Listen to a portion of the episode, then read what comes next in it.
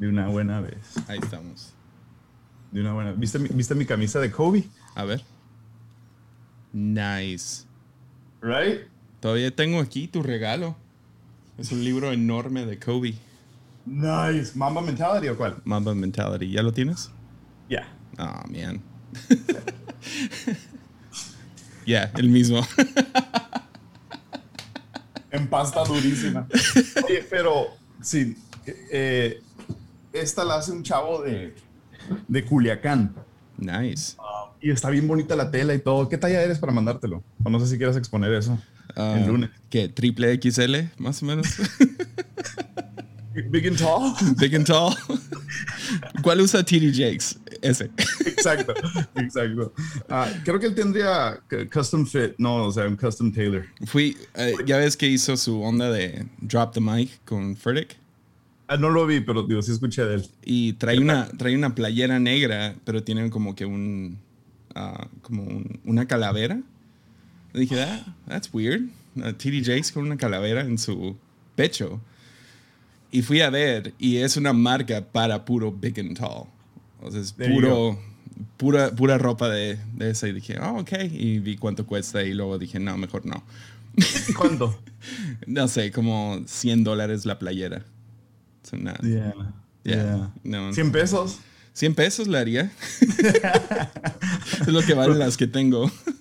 150 con todo envío. No, te voy a mandar una de estas, porque está, la tela está padrísima. Está y digo, esta foto de Kobe es, es legendaria. Está en el baño eh, cargando el trofeo con esa chamarra de los Lakers que tiene todos los, los parches de los campeonatos, ¿no? Co- Y ¿Cómo te sientes acerca de Westbrook con, con los Lakers? No, no feliz. Ahora le vamos Por- a ir al mismo equipo. Ah, yeah, yeah. De- eh, Por ese lado me gusta, pero yo, yo pienso que posiblemente. No, no creo que se le harían a, a Westbrook esta. O sea, de agarrarlo para, para moverlo a otro lado. Porque, digo, yo puedo pensar en así, sin ser analista del NBA, podría pensar en tres mejores opciones. Sí. Ah, pues dicen que todavía van a intentar con Buddy, Buddy Hield. Buddy Hield um, sería una buena opción. Ah, Chris Paul. Ya, no creo. Bro, Chris Paul sería genia- genial. Sí, pero creo que quiere, quiere hacerlo sin LeBron. No, no puedes, Chris. Si me estás escuchando, Ya, no pudo. Si, no pudo el año pasado, cuando toda- todas las estrellas se lastimaron. Esta fue su oportunidad y se le fue. Ya, ya, ya, ya, ya no va a regresar a la, a la final, a, a menos que se vaya con LeBron, creo yo. Um, y, y digo, qué admirable, ¿verdad? Ah, pero no, no, no, no entiendo por qué no, no entiendo por qué no lo hicieron. ¿Te acuerdas cuando, back in the day, se estaba, se proyectó el, el, el- cuando, cuando él estaba con Charlotte todavía, que se iba a ir a los Lakers en esa ocasión con Kobe? Ujú. No sé, no sé si te, te acuerdas de, de ese. Yo, yo no estaba tan metido en básquet en ese tiempo, Yeah. pero sí sé. Sí, sabes de la, de, de la le- legendaria historia que según esto la canceló el comisionado David Stern, canceló ese cambio porque iba a ser malo para la NBA, ¿no? Ujú. Y este, ah, e- esa hubiera sido su oportunidad fuera de ahí. ah, la, la mejor oportunidad que tuvo fue con, con Rockets. Ya, um, y se cuando lastimó. Se lastimó. Ah, ¿Qué digo? Ah, no, no sé, no sé si, si hubieran ganado de todas maneras. Si le hubieran ganado, digo, si le hubieran ganado los Warriors, ¿contra quién fueron los Warriors ese año? De LeBron, ¿no? contra LeBron. Pero era, ¿O fue- fue, fue un equipo, fue Cleveland así hecho pedazos. No, no fue el mismo año que la famosa foto con J.R. Smith. de- Yeah, yeah, pero te- tenían, tenían, tenían Kyrie sano, tenían Kevin Loves, o sea, no, no había, no había nadie lastimado en ese año. ¿Sí? No, O ya no estaba Kyrie, sí Kyrie estaba, ¿no? no, creo que fue el primer año que se había ido Kyrie. Y por eso era Pero como estaba con que- Boston, Yeah, que LeBron así cargó al, al equipo. cargó por completo al equipo de... Ya. que Sí, era como, wow, llegaron a las finales con este equipo. LeBron sí, Sí, es el GOAT. sí. Y luego J.R. Smith hizo eso en el primer partido y se rompió la mano LeBron y andaba en Yeah, sus yeah, chorcitos. Creo que fue ese año. ¿Te acuerdas de ese primer, ah, de ese, sí, sí, cierto, de, ese primer juego? Ujú. Donde creo que de los mejores ah, performances de LeBron en, en, es- en- o sea, en esa, en, ese primer juego de esa final, 2019 habrá, habrá sido, ¿verdad? Yeah, yo creo que Um, sí. O sea, el, el año después fue que perdieron Golden State contra Toronto, sí, fue el año antes. Y e- ese primer juego ha sido el mejor que ha jugado LeBron. Y ya cuando perdieron ese juego, pues ahí perdieron la serie, ¿no? Yeah. Pero y si perdieron a hubieran ganado ese juego, bro. ¿Eh?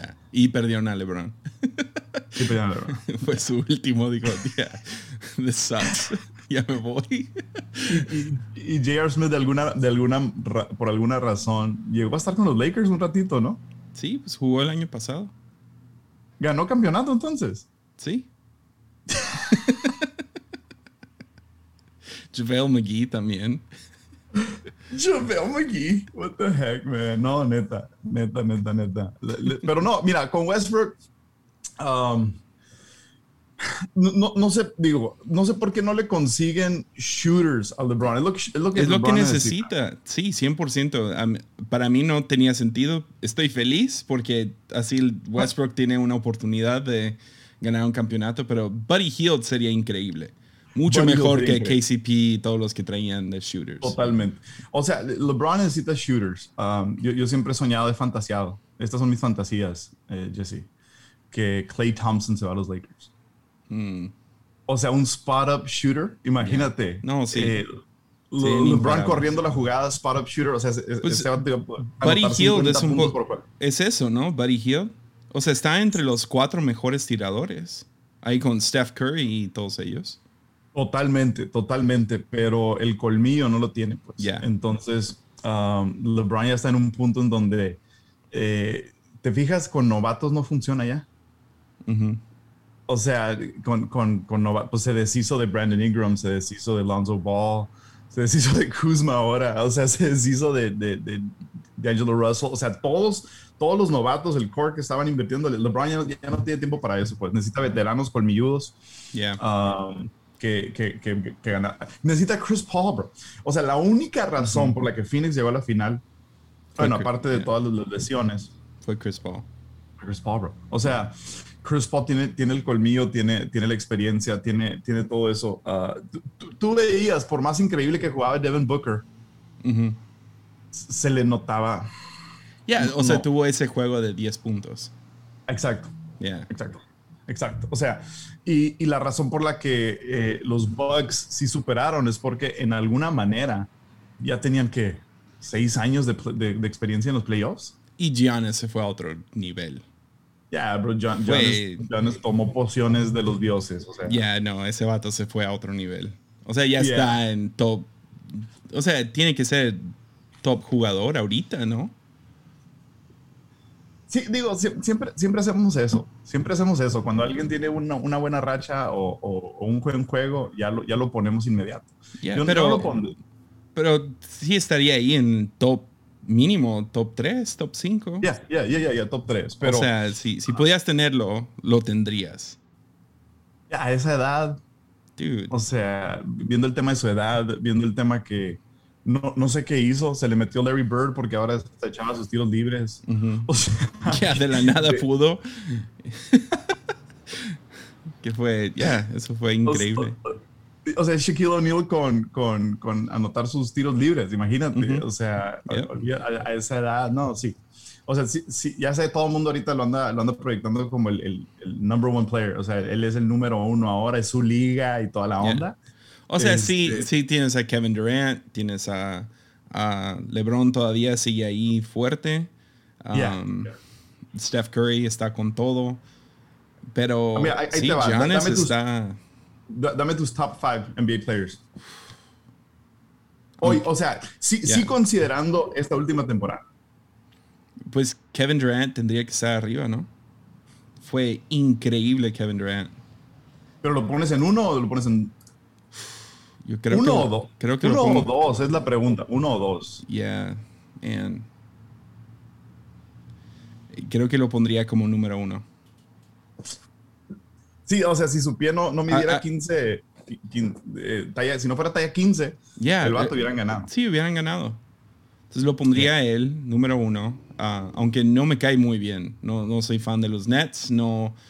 ah, Yes. Él como persona me, me molesta mucho. Siempre se me olvida que es menor que yo. O tenemos la misma edad. 32, 33 ha de tener, ¿no? Ya, y o sea, lo ves como, oh, figura en, o sea, no sé, lo veo más grande. Y luego, ah, pues sí, con razón hace cosas tan inmaduras y anda peleándose en Twitter todo el tiempo. Claro. Tiene, Mi, Tiene mi edad. Ya. Yo también hago lo mismo. Oye, pero ¿por, qué tenemos esta idea de que los deportistas tienen que ser modelos a seguir? No o sea, no. No, no es el, pero también no tienen que ser patanes. Sí. O sea, ¿esperas lo mismo de una celebridad, de, un actor de Hollywood? No, pero por ejemplo... Que no sea un patán. Sus burner accounts, ¿no? Que tiene cuentas falsas con las que pelea con gente. Come on. Eres Kevin Durant. No tienes que andar haciendo eso. Deberíamos hacer eso. Tener burner accounts. ¿Sabes quién tenía uno? ¿Has escuchado Rise and Fall of Mars Hill? William Wallace II. William Wallace II. Yo, yo, yo me acuerdo de, de, de, esa cura, o sea, no en el momento, obviamente, porque eso sí que fue early 90s. Yeah. Pero digo, la leyenda de William Wallace sí la había escuchado. ahora me enteré que era Mark Driscoll, o sea, no sabía que era. ¿No sabías? Yo no sabía. ¿Te enteraste con el podcast? No. Pues no, no, fui tan fanboy como tú de Driscoll. Yo sí fui fanboy, man. Sí fui. Y ahora me da pena. Pero ah, sí, pero ahorita a mí no sé, ah, me da morbo. Y me he regresado a escuchar muchos mensajes de Mark últimamente. No, yo era, man, era, era mi go-to cada semana. Y, uh, Oye, es que, es, honestamente, como comunicador, como expositor, no, ah, ¿sabes lo que me atrajo? Lo, que me atrajo originalmente y me encantó escucharlo en el podcast, eh, las bandas de alabanza que tenían. Team Strike Force y Red Letter y... Había otras bandas que ahora son más famosas, Citizens y... King Kaleidoscope salió de ahí, ¿no? ¿O no? Creo que sí. Ah, Red Letter era como que mi onda. amaba Red Letter porque tocaba un baterista que se llama Matt Johnson y mm. uh, él tocaba para bandas de Seattle así super underground que, que me gustaban mucho. Y, um, pero, pero sí, o sea, eso fue lo que me atrajo. Y se me hizo muy interesante, creo que fue en el segundo episodio, donde habla acerca de cómo Mark Driscoll tenía cierto aprecio para el arte y era muy old, como que contemporáneo, pero también muy viejo, su, su auditorio. Ese era el mejor momento de Mark Driscoll. Y luego, y luego se fue o sea, se fue, fue, fue, ahí cuando salió este libro, Vintage Church, ¿no? Yeah, yeah. En donde, en donde manejaba esa línea. No, no sé quién lo está haciendo ahorita. a lo mejor tú sabes más, pero quién está manejando esa línea de conservador en su teología, pero culturalmente liberal. Yeah. Y este, y manejaron ese balance, digo que por un rato nada más. No creo que se pueda manejar tanto tiempo ese balance. Creo que no. E, es que lo que crees termina importando, ¿no? O sea, termina afectando a lo demás. Ya, entonces sí. Ya, no sé. Es, El último episodio me sacó de onda. Ah, porque todo ha sido balanceado entre como, ah, Mark Driscoll era un increíble orador y amaba a la gente y cuidaba de... Los testimonios, los testimonios. dude, hubo un episodio, me tenía casi llorando escuchando a la gente hablar de cómo los cuidaba y una señora, su, su esposo estaba en el hospital y y, le dieron posada. Le dieron posada y la cuidaron, le dieron brandy o algo así. Con té. Rum, con, té, rum con té. Y, uh, y la, la, cuidaron y dices, ya, eso fue lo que, por un eso fue lo que me atrajo a Marcel, fue escuchar, pues una, que el vato no tenía miedo, decía lo que, lo que sea. Lo que um, pensaba. Y, um, y luego tenían toda esta cultura muy, no sé, muy, muy subversiva, muy chida pero sí se terminó distorsionando y, y, entonces todo ha sido muy balanceado y este último fue como que, nope, aquí vamos a tirarle. y, uh, el, el, de mujeres, ¿no? ¿Fue el, de mujeres, ya. y sí, no, no hay excusa, no hay.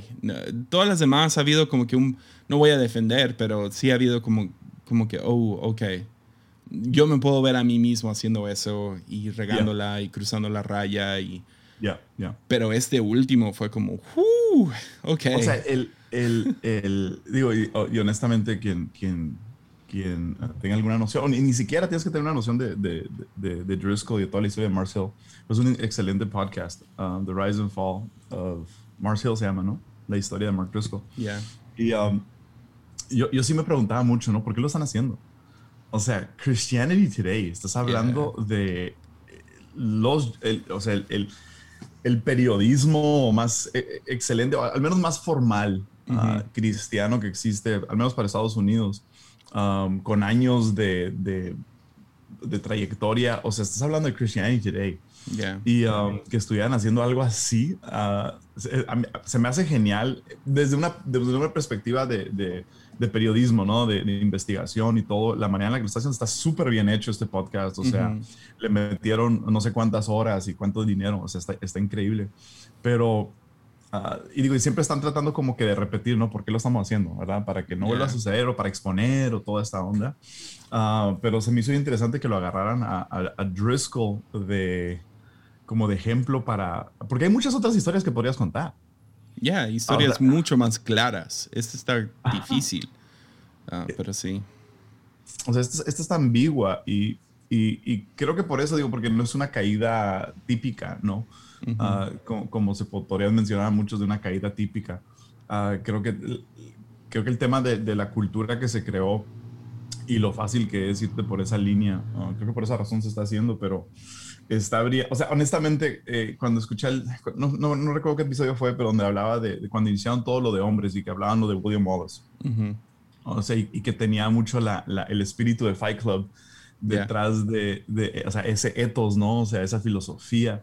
Uh, yo, o sea, honestamente, muchas cosas me inspiraron a mí. Es como que yo, si tenemos que hacer cosas con hombres, si tenemos que en alguna capacidad uh -huh. elevar al, al, al hombre dentro de la iglesia, Um, pero obviamente se fue por, por una línea muy extrema, ¿no? Uh -huh. Pero a, a, mí sí me inspiró a decir, no, no, no se le presta atención al hombre de yeah. una manera tan específica. Sí, el, el, libro que es muy bueno, uh, en mi opinión, es Iron John. Uh, es un libro secular y es acerca de masculinidad. Mm. Y si yo fuera a hacer algo con hombres, me iría con esa línea. Y mucho tiene que ver con uh, superar a tus padres, o sea, superar el... el e, es, es, una historia mítica griega y el vato lo tomó... Iron John. Iron John. Y el vato lo tomó y lo aplica a hombres hoy en día. Como que, okay. como tipo, no sé, tomarías un, un, pasaje bíblico y dirías, ah, estos son los cuatro puntos de Elías en tal lugar, ¿no? Gotcha. Um, sí. De la misma manera, hacen Iron eso con, con Iron John.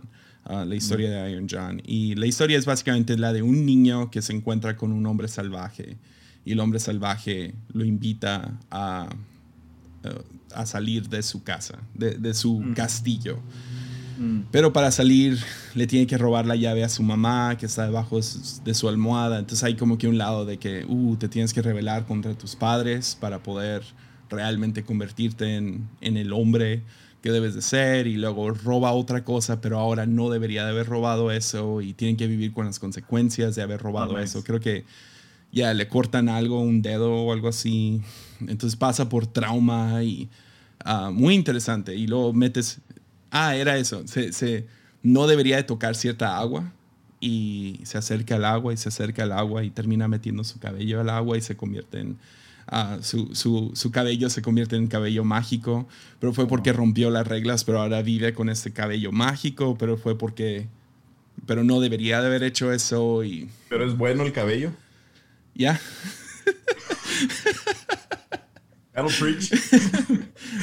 pero pues, está muy, muy bueno. De hecho... Aquí, um, aquí, lo estoy buscando. Iron John, A Book About Men. Yeah. 1990 salió este libro. Yeah. Eh, pues como Wild at Heart tomó como que lo más superficial de este libro y lo aplicó. Y okay. para mí Wild at Heart nunca me ha gustado. Salvaje del corazón. Yeah. Es un sí, libro no. muy superficial, muy un lado, como que, ah, vea el bosque. Ok. Caza algo. No, Mata cosas. Sí, yeah. es como muy, muy machista. Iron John es más complejo, es más filosófico. Y se me hace como que aplica mejor a cualquier hombre. A un hombres que no son así de que, uh, uh, uh, uh ¿verdad? Ah, ya, o sea, tienes, tienes, por ejemplo, um, tienes, por ejemplo, ahora que, que pues hace, hace un mes, mes y medio fue el Día del Padre, ¿no? y, y, yo nada más me quedo pensando en toda la manera en la que, al menos dentro de iglesia, ¿no? Que es nuestro contexto, la manera en la que proyectamos la celebración al Padre. Y es, es, es como que muy, muy, muy de un lado, o sea, muy polarizada, muy, muy carne, ah, come, come carne, te vamos a dar un gift card de carne. Digo, eso hicimos en la iglesia, ¿no? O sea, regalamos, regalamos gift cards para churrascarías, atáscate de carne un día y sea un hombre feliz. Ya, ¿quién tiene más pelo en el pecho? Ya, cosas así. Y, y, es como que, um, digo, entiendo ese lado, ¿no? Por, por, por, obviamente entiendo ese lado, pero creo que ya hay muchas personas, muchos hombres que, que no se terminan de identificar con, con eso, o sea, ni siquiera es atractivo. Um, pero, no, no sé, escuchando, escuchando, me, me, dio envidia, honestamente, escuchando Mark Driscoll, tener una pasión tan clara por hombres. Ya. Um, y, y, tener muy definido el rumbo que iba a tomar, aunque haya estado equivocado, ¿verdad? Pero hay, muchas cosas muy buenas también dentro de eso. Ya, y, es lo bueno de este podcast, es que siento que sí, sí la han manejado bien, en que, ok, esto hacía bien. Ah, no te lo dicen así como de, dándote de comer de cuchara, ¿no? O sea, mm, es, es eh, tienes que leer entre las líneas y básicamente dejan que el oyente medio decida. Este último episodio no, pero las demás fueron muy claras en, digo, fueron muy buenas en, manejar los, los, ambos lados. Sí, pero e, e, ese, o sea, a mí me dio envidia, honestamente, el decir, ah, caray, yo, si, me preguntas qué, qué, tipo de hombres quieres formar ah, en, en, la comunidad en, donde Dios te ha dado influencia y gracia para hacerlo, es como que ni siquiera tengo un panorama claro ahorita, si te soy muy honesto. Y tengo un hombre en casa, tengo un hijo de 13 años. Ya me quedo como que, ¿qué, ¿qué, quiero para mi hijo? ¿Verdad? y, y, obviamente uno puede decir, pues, pues tú eres el ejemplo y vive lo que quieres. Hay muchas cosas de mí que no quiero para mi hijo. o sea, yeah. Hay, hay, muchas cosas de quién yo soy que, que yo no quiero para mi hijo. Y, y, deja tú eso, él, él, está creciendo en otro mundo que yo no, yo no viví. Ah, y, y, hay sabiduría que obtienes con edad para ver más o menos trends y, más o menos líneas y lo, que está sucediendo, pero honestamente, si no estás adentro, no lo entiendes a la totalidad. Yeah. Y, o sea, mi hijo tiene 13 años, está en segundo de secundaria ya. Cumple 14 en un par de meses y, y en su salón tiene, tiene ah, compañeros uh, transexuales, tiene compañeros ya binarios ah, que se identifican con, con, el, con, el, género que quieran. O sea, el primer día de clases en el salón les preguntan, ¿cómo quieres que nos refiramos a ti? Um, he, she, they, them, o sea, sacan todos los pronombres uh, inventados. Y si no existe, si no está en esta lista el pronombre que tú quieres, por favor escríbelo aquí para que podamos, um, eh, sí, para que podamos identificarte y, y, hablarte en la manera en la que tú quieres ser hablado, ¿no? Y ya, ya los baños ya son eh, multigénero, o sea, es como que, sí, le digo, tú puedes entrar a un baño y, enseguida, en el baño enseguida, o sea, justo en, en la taza enseguida puede estar una mujer. Este, sí, sí, sí, sí, sí. Y ¿cómo te sientes? No, pues qué pena si me echo un pedo. Ese fue el comentario de mi hijo, ¿no?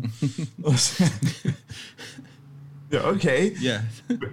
Pero esa es la única pena que te daría. Sí, esa es la única pena que me daría. Y es como que este es otro mundo, you know? O sea, es, es, es otra onda. Y, y yo pensando, sentí mucha envidia de Mark Driscoll de tener un, un clarísimo el norte y el rumbo que quería llevar a los hombres. ¿Crees que un poco el problema se vuelve cuando... no sé, no, ni sé cómo decirlo. Por ejemplo, cuando, cuando comenzó el, todo el trend del enneagrama, le, le, empiezas a poner el enneagrama a todo, ¿no? Yo lo hice. A países. Ya, se lo pones a países, series. A mi perro. Uh, ya, ¿qué tipo de enneagrama es esto? Y luego todo se vuelve enneagrama, enneagrama, enneagrama.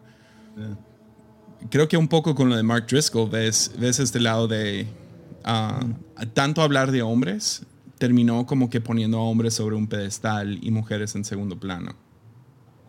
Y, jamás creo, honestamente, yo no creo que esa haya sido su intención inicial. No, y por eso lo digo como que hay un, creo que hay un problema con, eh, también sucede, lo he visto con ciertos ministerios que se van hacia hablar acerca de relaciones.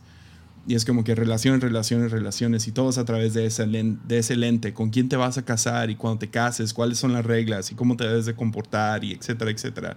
Y no sé, hay algo ahí en ese, cuando tienes un nicho, uh, pones ese nicho sobre un pedestal, sobre cualquier otra cosa.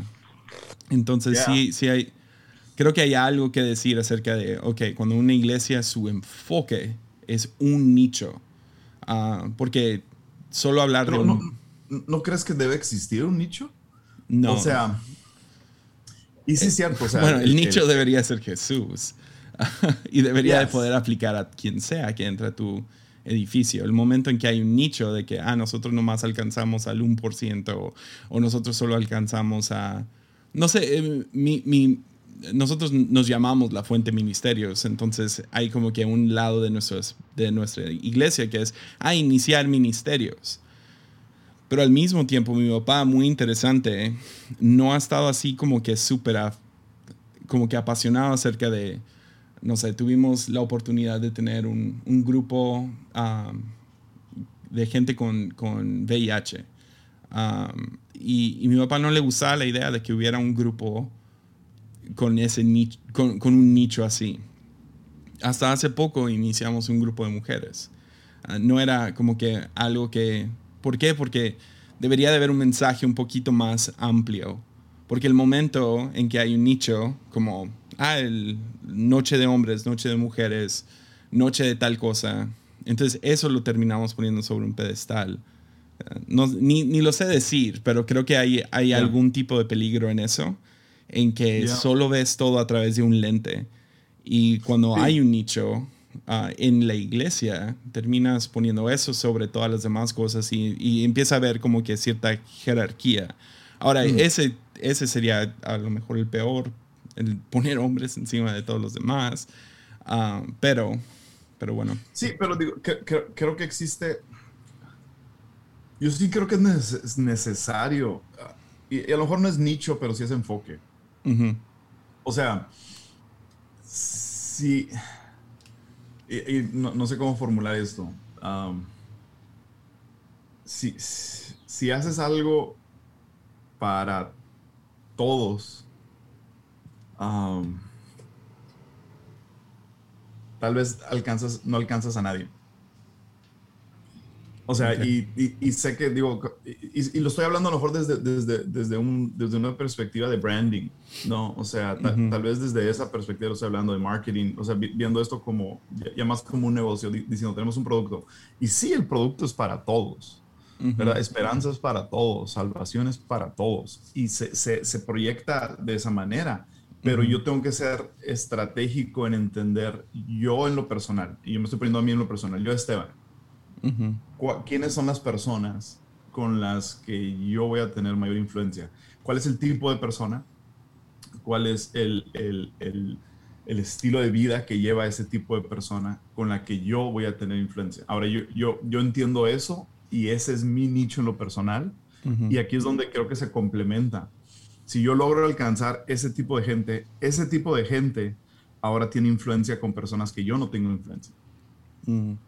Y entonces, ahora, si tú usas tu influencia para alcanzar la gente con la que tú tienes influencia, yo uso la gente para alcanzar la gente con la que yo tengo influencia, el, el, el que maneja el Uber, la señora que, que, llega con escolta el domingo, el empresario, el doctor, si ellos hacen lo que ellos van a hacer, con, esos son nichos.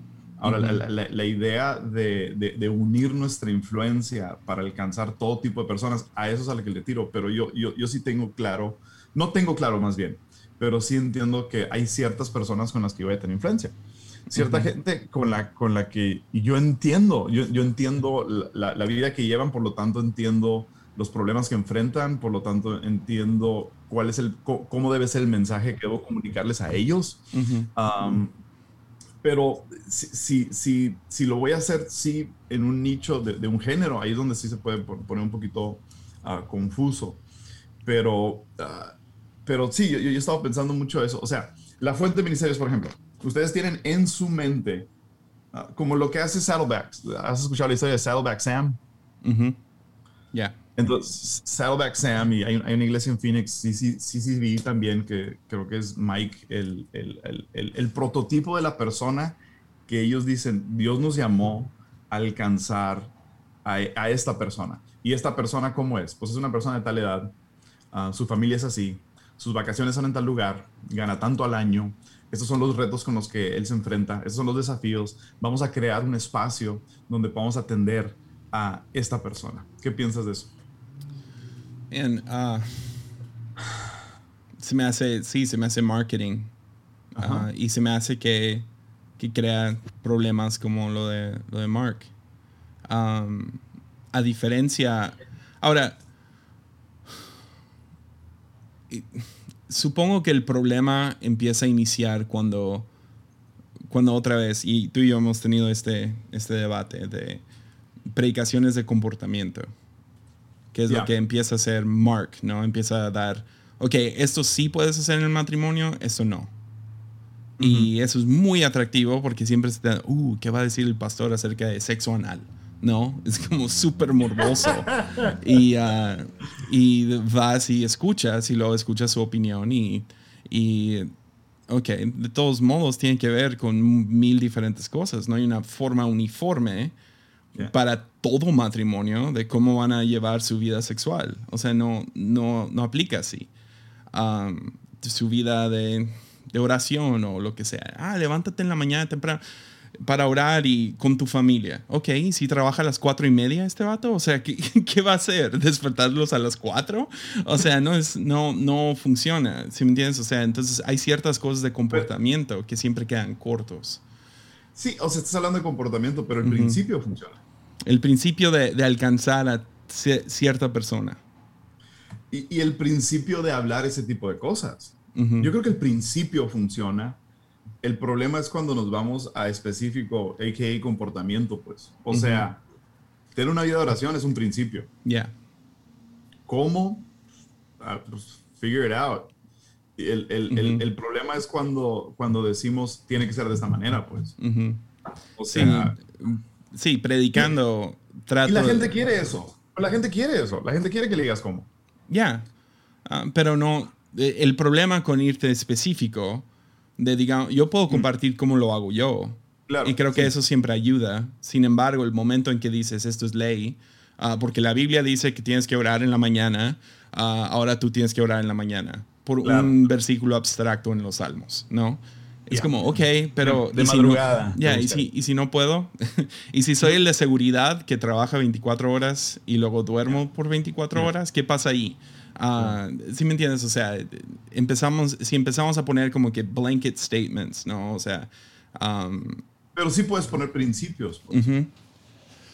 Pero sí, uh, Saddleback Sam, no sé. Um, definitivamente, uh, iglesias crecieron... Es marketing technique. Sí, es marketing. Y el que lo hizo mucho mejor que todos fue Life Church. Life Church es, es, o sea, los mejores en eso. Y tienen la iglesia más grande de Estados Unidos. Um, ahora... Y, y, están alcanzando gente que no entró en el cuadro original que tenía. porque, porque eso es, eh, digo, al, menos eso es a lo que yo voy. Uh, si, si, yo defino defino mi target por medio de un estudio de mercado, por, lo que tú quieras, pero defino mi enfoque. Um, el resultado que yo quisiera ver es, ok, vamos a alcanzar a esas personas para luego poder tener influencia con gente que no tenemos influencia, para poder alcanzar a personas que no estamos alcanzando, ¿verdad? Entonces, creo yo que necesitas una base, ¿verdad? Para poder entonces extendernos hacer cosas que, que, no podríamos hacer si no tenemos una base. Entonces, por ejemplo, en, el caso de nuestra iglesia, nuestra iglesia, por naturaleza, por, por, por quién soy yo, por el nombre de la iglesia, el atractivo inicial es hacia, hacia generaciones más jóvenes, ¿verdad? Chido. pero el, el, el, el, fenómeno o lo que resultó siendo fue por alcanzar esas generaciones más jóvenes, ahora alcanzamos a sus papás, sin enfocarnos en eso, y alcanzamos a sus abuelos, sin enfocarnos con eso. Y ahora tenemos recursos porque hay una base para poder alcanzar al hombre, al hombre y la mujer que viven en la calle, a los migrantes que están sufriendo. Entonces, es usar ese leverage de lo que, del espacio en donde tienes influencia para entonces no quedarte ahí, sino expanderte a hacer cosas que siempre has querido hacer. Ya. Y supongo que el antítesis sería The Pastor de Eugene Peterson, su libro. Um, o Ordinary Church de, Joe Beach. Uh, son, son libros acerca de básicamente el pastor local um, mm. que está ahí para, para ciertas personas y no van a tener un... Bueno, Eugene Peterson es a lo mejor uno de los pastores más influenciales ahora, pero por 30 años no lo fue, ¿verdad? porque se enfocó en, sus, en, sus, en su congregación, cuáles son sus problemas. Voy a predicar de pero, esto. Pero ese enfoque le abrió la puerta a... Ya. Digo, e, e, eso, pero es, es, uno de miles, ¿no? Es uno de miles, es uno de miles de pastores que, que hacen exactamente eso, que, que, aman a su congregación genuinamente. a lo mejor no es una iglesia alcanzando a cientos de personas, pero tiene ahí su congregación, conoce a todos por nombre, va a hacer funerales y bodas y nacimientos y bautizos y, todo eso. A eso se va a dedicar y predicar fielmente cada semana. Um, entonces tienes ese lado que últimamente ha sido muy atractivo. Durante la pandemia se volvió mucho más atractivo porque una iglesia grande, hablamos de esto la última vez, como uh, un país con población de más ¿Eso es bueno o malo? Pues es, bueno por ciertas razones, es malo por otras, ¿no? Tienes muchas mm. más opciones, mucho más diversidad, tienes, tienes ah, mucho más oportunidades porque hay más negocios y hay más esto y hay más lo otro. Pero al mismo tiempo sucede una pandemia y, ok, ¿estamos listos para esta pandemia? Pues no, o sea, ahorita estamos en otra ola y anuncia, ¿no? Es gran anuncio. Los hospitales en Nayarit están sobresaturados. Y le escribo al del IMSS, hey, ¿sí es cierto? Sí es cierto. Y me muestra un video de las comidas de toda la gente que está hospitalizada. Hay 16 camas. 16 camas en un hospital para poder atender a una ciudad completa. Es uno de cuatro hospitales. Pero eso fue lo que pasó, pues. en, el ojo del huracán de la pandemia, eh, nos habilitamos para atender a muchas más personas. Ya pasó el huracán, se minimizó los espacios para ayudar a las personas. Entonces ahora hay mucho menor espacio, pero dicen está 100% saturado y te da la idea de que a la torre estamos en un infierno y no es real. O sea, es, es, si, te vas al porcentaje, si, si estuviera como estaba, el porcentaje sería muy mínimo. Pues. Pero digo, pero pues vende más una noticia. Ah, el amarillismo, ¿no?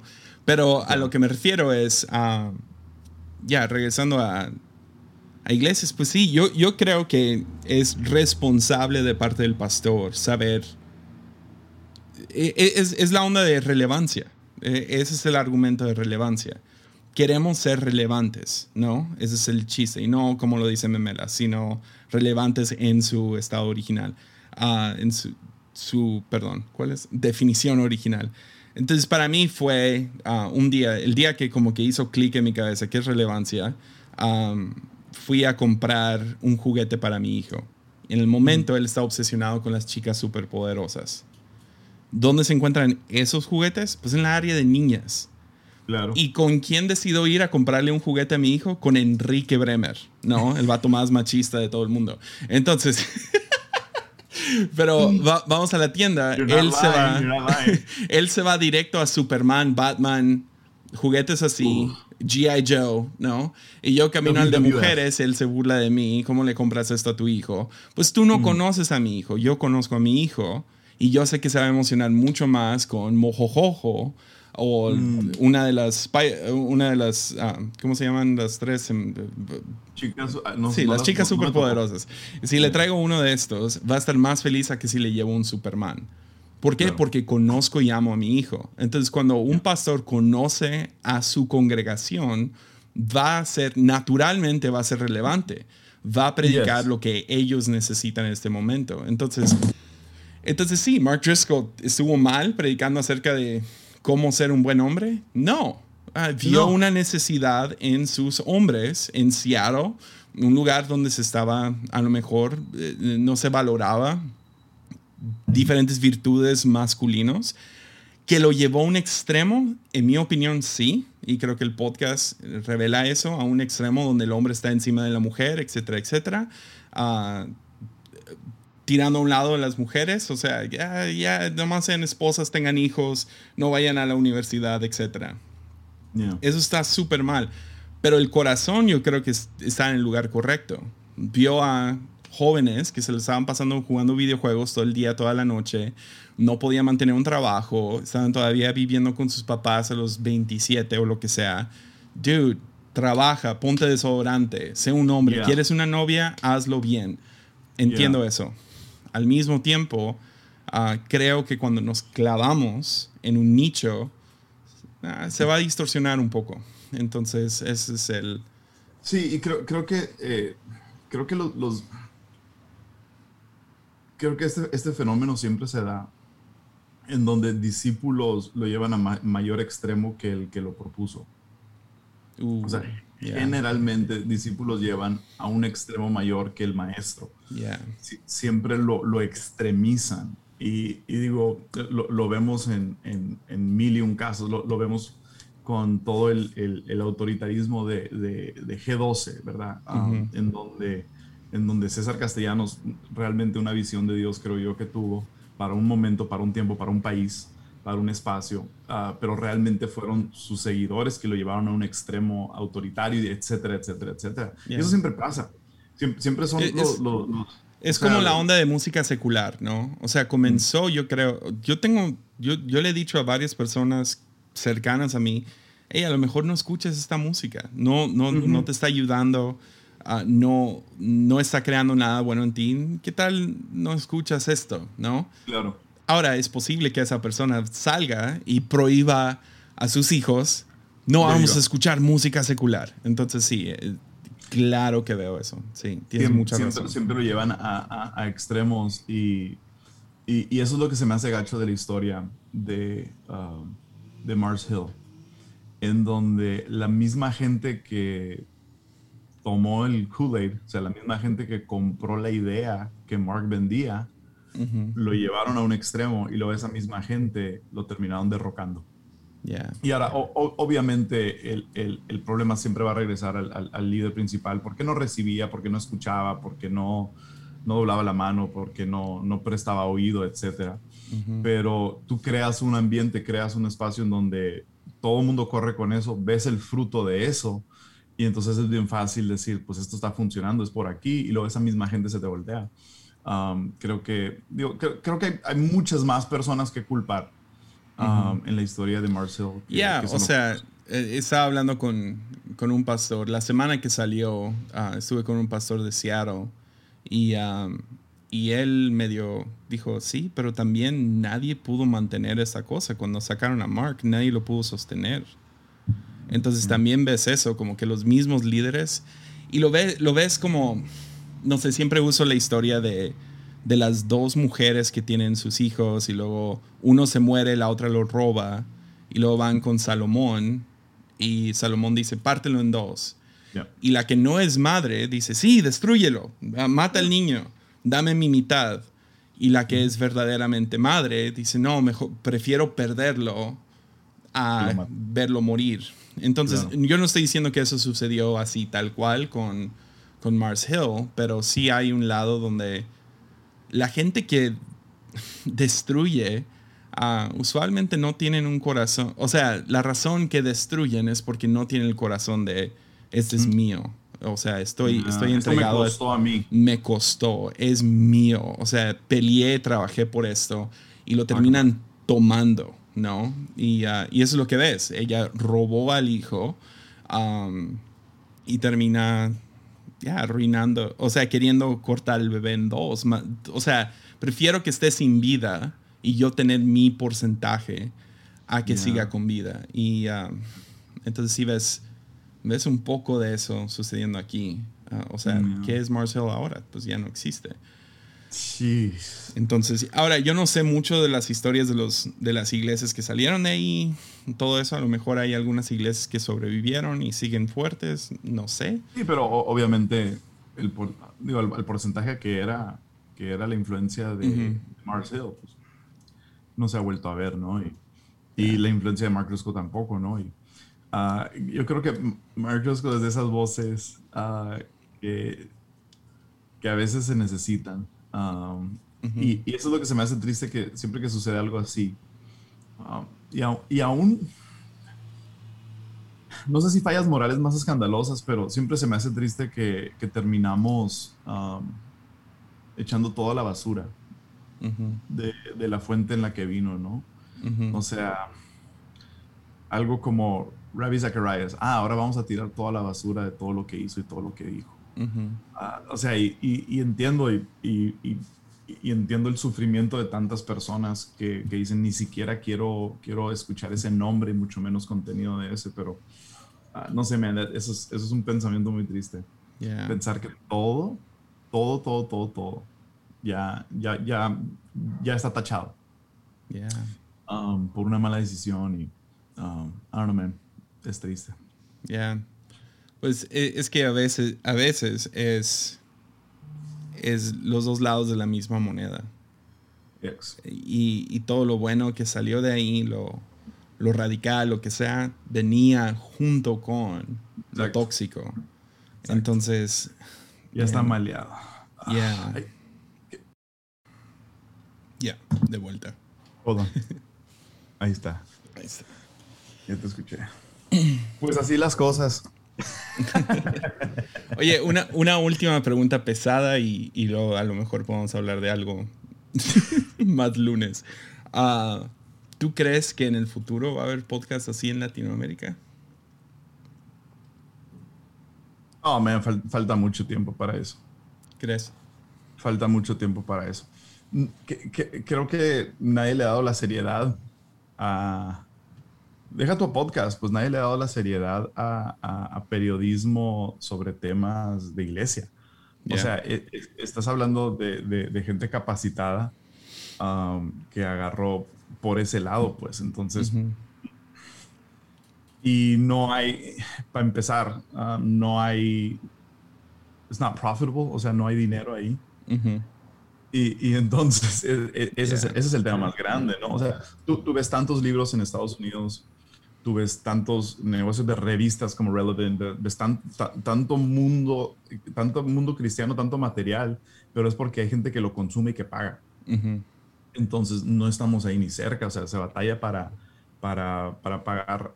Creo, creo que apenas se empezó la cultura de pagar un buen precio para una conferencia. Ujú. ¿Sabes cómo? O sea, to- todavía, todavía no veo gente pagando, pagando buen dinero por, por libros y por contenido. O sea, es Yeah. muy pequeño. Entonces, ah, creo que falta mucho, mucho por avanzar. Y, y, y- y también hay, hay- si, si, no es si no hay dinero de por medio, ser una pasión, tiene que ser una visión y, y ya, ah, creo que nos falta mucho. Ya. O Y, sea, y no se consume contenido, no, no pagas por contenido. Ya. Y, eh, Pero ¿crees que sería bueno? Como yo estoy tratando de evaluar, porque hay un ¿Qué idea lado que es... ¿Mande? No, ¿Qué idea tienes? no, no, no. Ah, no, yo nunca me animaría, ah, la neta. Tendría que Ah, ser alguien muy fuera de... Sí, O sea, ya- o sea, ni hay una historia así donde, ok, podríamos ver los dos lados y, y lo que sea. Claro que sería, hay. sería, ya, pero sería un poco morboso y son más como las historias de Ted Haggard, ¿no? O sea, son historias así. Ya, no, pero ¿qué, qué perro estaría un podcast de, de esta naturaleza que es journalism? O sea, hacer un periodismo, una investigación profunda um, del avivamiento en Vino Nuevo en Ciudad Juárez. Ya. O sea, ah, esa es una historia buena. Ujú. Es como de, de- del mover del Espíritu Santo en los noventas y todo lo que eso desenlazó y 20, 30 años después, qué ha sucedido, dónde es Ya. el remanente. O sea, o sea, son, son increíbles hi- historias. Hay. Y- Ya, es casi, es casi imposible encontrar un, un ministerio que no haya sido impactado por eso. Exacto, digo, esas son increíbles historias que, que, que merecerían um, ser, o sea, ser escuchadas. No, La historia de Wayne Myers. este de Wayne Myers, o sea, ¿dónde está el, el, el- dame un panorama del, de- eva- del evangelio en México en los últimos 50 años, ¿no? Y eso, eso fue uno de, los- de- de mis episodios favoritos de, de, Rise and Fall of Marcel, fue ese Yeah. segundo episodio donde te dieron el panorama Yeah. del, del del evangelio, y sí, en el área más pentecostal, etcétera, el, el mover en, en Estados Unidos fue brillante, o sea, fue brillante, y tú y yo hemos sido impactados por eso, o sea, el mundo Ujú. entero creo que impactado por eso. Vineyard, o sea, Calvary Chapel, todo, eso, todo lo que hablaron, um, creo que sería muy, muy interesante. Ya. Hay, hay, hay buenas historias Ujú. que, que merecerían ser estudiadas, investigadas y compartidas. Pero el problema, uno de los problemas, un- un- uno de los problemas más grandes que tenemos en México y es que la, la cultura de cancelación ha existido en el mundo cristiano desde antes de que fuera famoso la cultura de cancelación en Estados Unidos a como es ahora. Yeah. O sea, pioneros en cancelación, la iglesia evangélica en México. Ya. O sea, Sí. pioneros en cultura de cancelación y tú tienes testimonios de eso. Ah, entonces, ¿qué, qué ha provocado eso? Eso ha provocado que muy pocas personas sean reales, muy pocas personas sean honestas, muy pocas personas um, se- sean fieles a lo que empezaron a hacer o, o- o aún fieles a lo que Dios los llamó a hacer. Y, y- y yo me he visto influenciado por esa cultura de cancelación. Yo he dejado de hacer cosas um, porque existe una cultura de cancelación. Y, y la, la política en la iglesia evangélica mexicana es horrible y apesta. O sea, y eso sería un gran impedimento para que algo de esta naturaleza sucediera. ¿Y, Ya. y qui- quién, quién- quién va a ser la autoridad? O sea, si, si, un- si alguien se animara, alguien que nos escuche se animara a empezar a hacer esta investigación, ¿sabes cuál es la primera pregunta que la gente haría? ¿Y quién eres tú? Mm. You know? O sea, es como que tienes que probar primero quién eres para tener la oportunidad de ser escuchado. Y, y eso es pura política y qué hueva. Yep. Yep. Sorry for mi rant. No, tiene sentido. Pero bueno, Pero- ah, alguien como Leo Lozano, dale, vato. Dale, Leo, ¿no vives aquí? Venga, Leo. que, que te van a cancelar. Pero ¿sabes qué necesita Leo?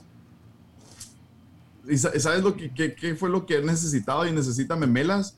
¿Sabes qué es lo que necesita cualquier persona que quiera salir nuevo? Necesita un padrino.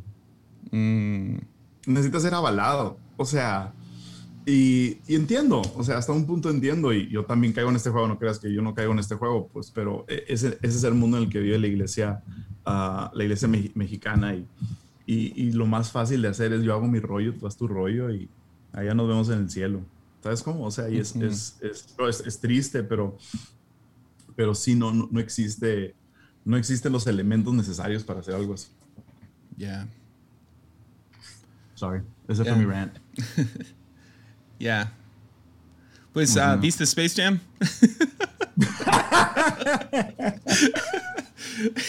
No, no- nos fuimos de, de te pedí tus top 5. Ah, sí. Te pedí los, los top 5 jugadores de la NBA ahora que vamos a entrar a la temporada 21-22. Um, y te quedaste en Kevin Durant. Hablamos de burner accounts. Nos fuimos a William Wallace. Nada más haciendo un recap aquí, un resumen.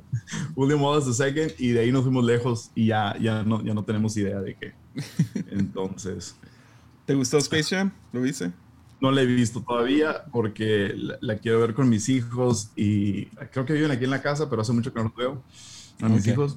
Um, este, pero sí, no, no, no la he visto, pero hicimos el, el um, hicimos los preparativos para verla. O sea, vimos Space Jam la primera. Ok. Entonces, digo, obviamente ya, ya la habíamos visto, pero era como que nada más recap um, y vimos eso. Entonces, todavía no he visto Space Jam 2 con LeBron James. Um, sé que tú la viste, sé que no te gustó. Uh, Ya, me. es una película para niños. Sí, pero ah, es un poco. Es, es como Emoji Movie. Es, obviamente lo están haciendo para vender producto. ¿Qué producto? A LeBron James. a, no sé, Looney Tunes. El, Pues sí, ¿Quiénes son los Looney Tunes ahora, pues? Sí, o sea, es, es hay que vender juguetes. O sea, vas. Hay juguetes de Space Jam 2 en todos lados. Ah, Cool. Y están chidos los juguetes. Ah, lo bueno. Pero, Pero. yo, yo estaba pensando justo eso, cuando salió la primera con, con MJ, Looney Tunes era, era algo fuerte o ni me acuerdo. No creo, creo que creo que lo hacen para revamp, ¿no? O sea, otra vez hay que sacar a Bugs Bunny y hay que hacer algo con él. Y um, pero sí, está está nah, eh, nah. Es- Yeah. Escuché que hay una referencia de Big Chungus. Sí. Eso fue, Nice. eso fue. Y, y la película tiene cierto humor ah, hacia ellos mismos, ¿no? Self-deprecating. Cool. Entonces hay muchas bromas de LeBron y su Mm. carrera. Entonces e- es, es para. Es como para elevar a LeBron, pero al mismo tiempo, pues le echan carrilla acerca de cosas en su, en su carrera. Entonces hay Ah. muchas bromas que entiendes o no entiendes, ¿no? O sea, mi hijo. X, o sea, él no agarró nada de las de los chistes de LeBron, pero Claro. pero yo sí, entonces ya. Hay, hay hay algo para nosotros, pues. Oye, Sí. pero si LeBron James hace campeón a Westbrook, um, debáteme, ya no me puedes debatir. El, el, the GOAT argument está cerrado. Yo no te debato. Yo, yo creo que LeBron James No, es, ya sé. es el Para mejor. todos los que debaten. Ya. yo, yo estaría más que feliz. Yo estoy muy feliz que está ahí Russell Westbrook. Ah. No creo que le que ayuda. Yo creo que le ayuda a él estar ahí. Pero A Westbrook le ayuda. O sea, Sí. aquí el ganador, el ganador fue Westbrook. sí, sí, sí, sí. 100%. Ya. Y no lo van a poder cambiar, ¿eh? Tiene un contrato espantoso. Horrible. Gana demasiado dinero y no da suficiente. Entonces es un contrato imposible. Que pensaban, ah, nunca se va a ir de Houston y de milagro se fue de Houston. Y ahora está, estaba en DC, yo pensé, ah, ahí se va a retirar y va a ser el equipo Mad Max y Yeah. va a ser divertido verlos como tipo ver Lethal Weapon de la nada. o sea, no es, no es bueno, pero yo disfruto mucho ver a Westbrook y ahora está Westbrook con los Lakers. 2000, Westbrook en 2016, ¿no? Tipo. Ya. Lo que sí les va a dar, o sea, entre él y Alex Caruso, no van a, no van a chafear. O sea, no va a haber lo que tenían con Kuzma. Que Yeah. Kuzma podía ser como que el mejor jugador hoy y el jugador menos interesado en jugar básquetbol el próximo juego. Claro. Y uh, Westbrook va a dar 110% cada juego. Y es lo que Sí, o sea, eso le va a eh, ayudar, pero toman las van a ser decisiones. increíbles en, en la temporada. Ya. Pero, Pero hasta ahí. pero van a estar en Game 6 y él va a tomar el balón y se le lo va a botar No. de su pie y No, lo- lo- lo- LeBron hace mejor a todos, a todos los compañeros que, que tienen un alto IQ de básquet. O sea, y ese fue el caso con Kuzma. Kuzma es buen jugador, es novato, no es veterano, no funcionó. Creo que Westbrook tiene un poco, eh, un poco más de, de, de pedigrí, un poco más de experiencia y Ujú. si asume el rol que le corresponde. Eso es lo que necesita LeBron. Necesita role players que asuman el rol. Ujú. O sea, necesita. Eso fue lo que, lo que, lo que yo le respeto a Kevin Love con los Cavs. Agarró el rol que le tocaba, siendo mucho mejor de lo que le pedían, pero le pedían un rol específico y lo hacía y órale. Ya. Um, Y, y Westbrook, para ser justos, cuando fue a Houston, todos decían esto no va a funcionar, etcétera. Funcionó. Ahora le dio COVID y jugó terrible después de tener COVID. Y parece ser que sí afecta fuerte a los atletas. yeah, pero tienes a James, James Harden también, que, Yeah. que no, que no, o sea, no, no, lo dio. ya. Pero, pero, Pero- sí estaban jugando muy bien juntos y luego se van a la burbuja y jugó muy mal, pero acababa de él tener COVID. Entonces no sabemos qué onda ahí. Luego Mm. el año pasado él llevó a DC junto con Bradley Beal, obviamente, pero los llevó al- a los playoffs. Yeah, Que yeah, él- yeah. Nadie apostaba por eso. Eran el peor equipo por casi toda la temporada y de la nada hicieron un clic y Si agarra el rol, si agarra su rol ya. y, y, y, si, y si le da el 110% a ese rol, ah, creo que puede funcionar, pero todavía nos faltan shooters. O sea, Yeah. si ves ahorita la- la- el, el starting five es LeBron, AD, Westbrook, Drummond Oh, y man. Que se deshagan de Drummond. desháganse de Drummond, por favor. ¿Sabes De- que Drummond es menor que AD? Sí. What the heck? Sí. Te digo, hay algunos jugadores que miras y dices, wow, qué viejos. No. 17 años. Ya. Pero Drummond es un vato que pensaría que estaría manejando un camión de UPS, pues, o sea, no, no, no, lo consideras basquetbolista, pero uh, si, si, nos deshacemos de Drummond y we get a, few shooters, spot-up shooters, o sea, e, eso puede funcionar súper bien, súper, súper bien. Necesitamos un shooter así como el de los Bucks, ¿cómo se llama? Este chavo blanco que yeah, un par de tres, Matt, Matt algo creo. Um, necesitamos alguien, alguien así. Connaughton. uno que otro eh, three-point shooter, um, porque digo, es, una liga de three-pointers, ¿no? Entonces, eh, si hacemos eso, estaría... estaría ¿Crees que sea imposible tener a Damian Lillard? Sí, ahorita ya, sí, ya, agarrando Westbrook, sí. Sí. Damian Lillard dicen que a lo mejor a los Warriors, eso sería... Yo quiero que los Warriors se queden como están sí, y que hagan, que hagan. No, pero, pero el rookie que agarraron ayer agarraron a otro grande que no tiene nada de sentido, entonces van a, van a cambiar a Wiseman o algo. Van a hacer algo. Bradley Beal sería genial. Escuché ese, ese rumor, entonces a ver qué, qué pasa. Pero Warriors tienen que ser buenos. Man, que no estuvieran en los playoffs fue, ah, fue gacho. Lo, lo que nos dio Curry en abril. Sí.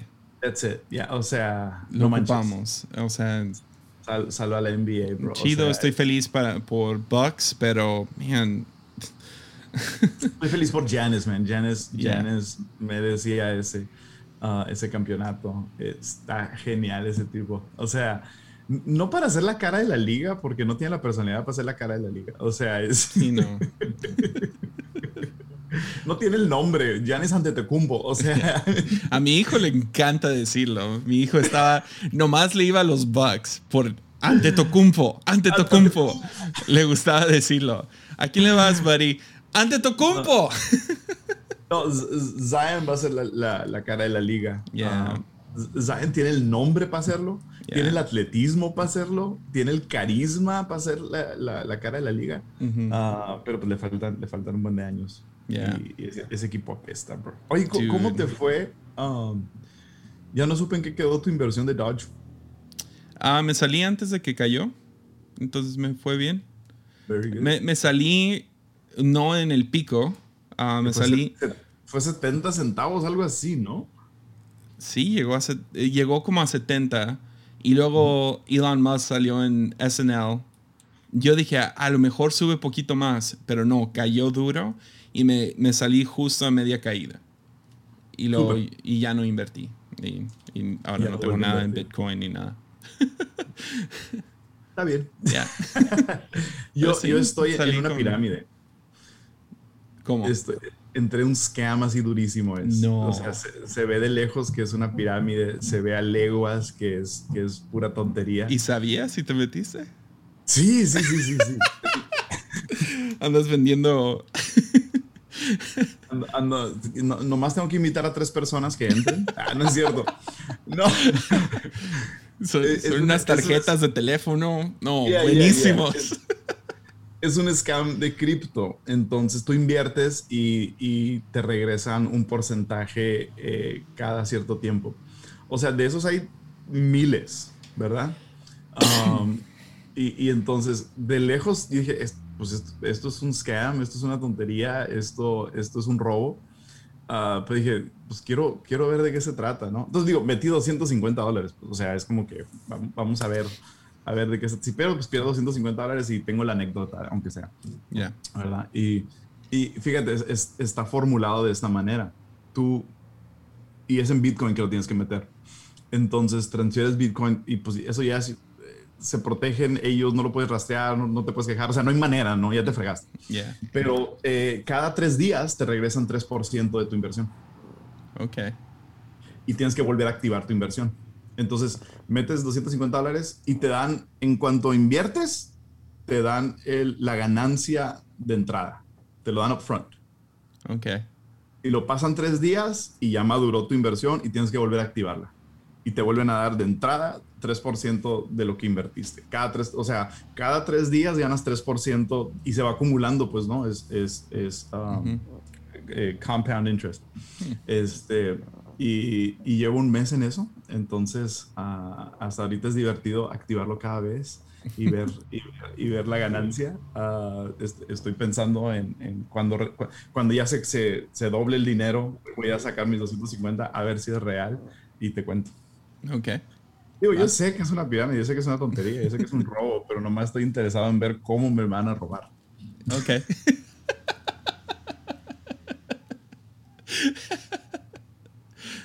oh, man. Creo que va a ser algo así de que ah, para retirar Ah, para hacer algún retiro tienes que hacer un pago. ¿Sabes cómo? Creo que va a ser una cosa así. Ya, entonces a lo mejor ganas poquito, pero no vas a ganar lo que te están prometiendo.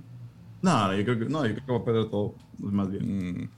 Pero, Para sacar son mil dólares. ¿Mande?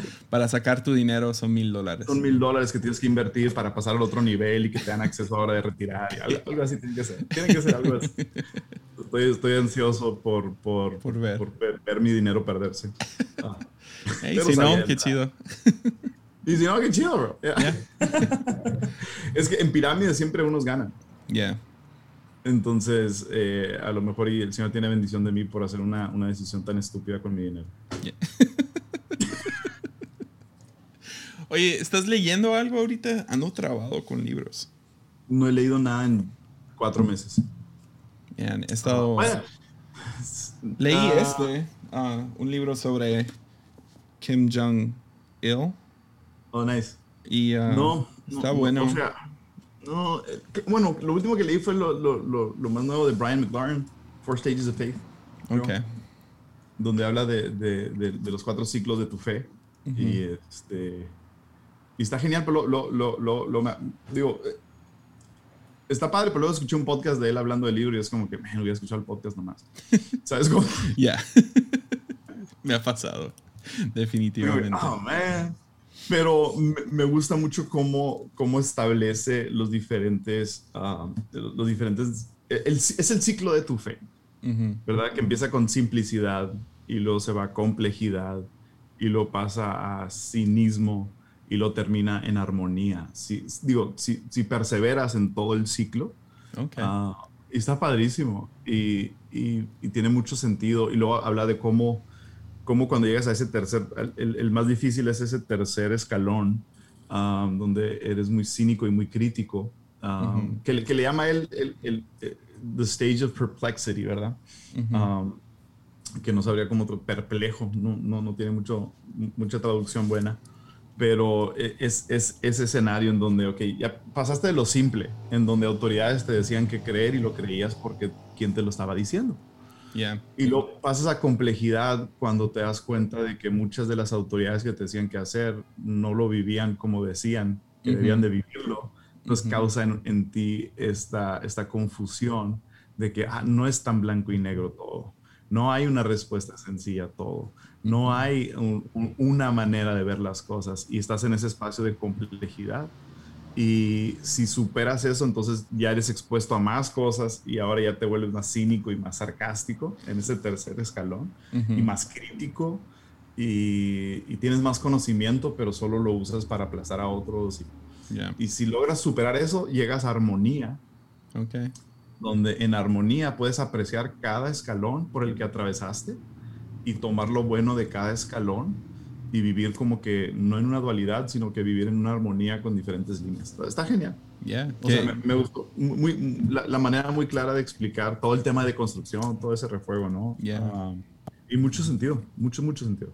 Y lo habla de cómo, cómo, cuando ya llegas al, al, al, cuando estás en ese tercer escalón y tienes hijos, una de las dudas más grandes es cómo, voy a enseñarle a mis hijos. ¿Verdad?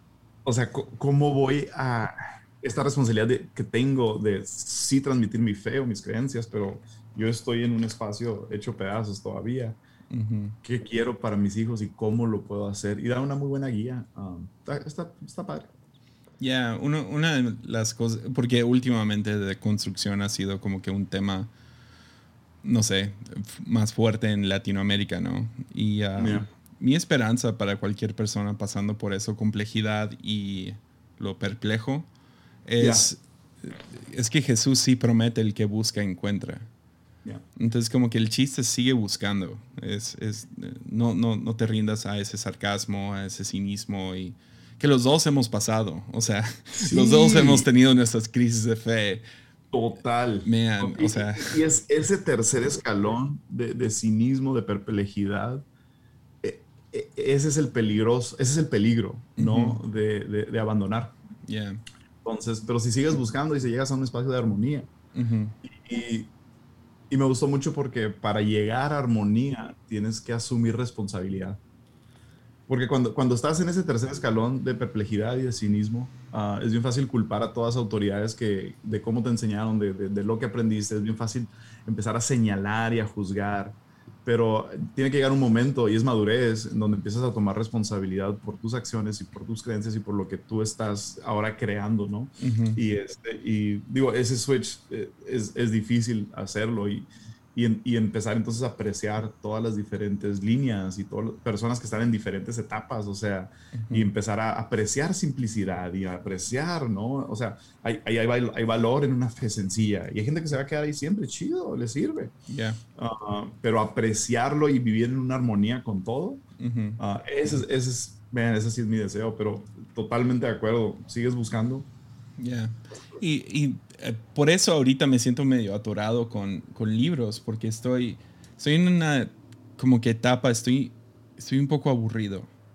Yeah, siento que, que en todo lo que leo, todo lo que, especialmente cuando se trata de fe, como que no he encontrado yeah. algo yeah. que me emocione ahorita. Um, y, y sabes ahí que, uh, ok, estoy a punto de, voy a encontrar algo pronto. Um, sí.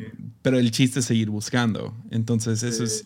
Y luego vas a entrar a, a ese proceso de, de, estar perplejo y, oh, man, no sé lo, lo, que creo y, oh, man, la Biblia y ya no lo entiendo. Y, pero es emocionante, es súper yeah. emocionante. Uh, si, yo, si yo estoy muy aburrido también porque siento que me hace falta estar expuesto otra vez. Uh, como que encierro te, te, pues, te, cuarentena te encerró uh -huh. y extraño estar en un evento, extraño estar en otra iglesia, extraño ver otras perspectivas, extraño las conversaciones de, de, sobremesa, o sea, como que todo eso traía una vida y siento que ahorita estoy atorado en una misma voz y, y aún mi voz ahorita es como que ah, ya estoy enfadado conmigo yeah. mismo, ¿no? Y, y, es como que, ah, man, necesito otra vez uh -huh. uh, exponerme un poco y, y sí, o sea, algo sucede en eventos y, y, a lo mejor ni siquiera es nada de lo que se dice en plataforma, pero simple hecho de estar expuesto algo sucede, pues tomas fe de acá, tomas inspiración de acá.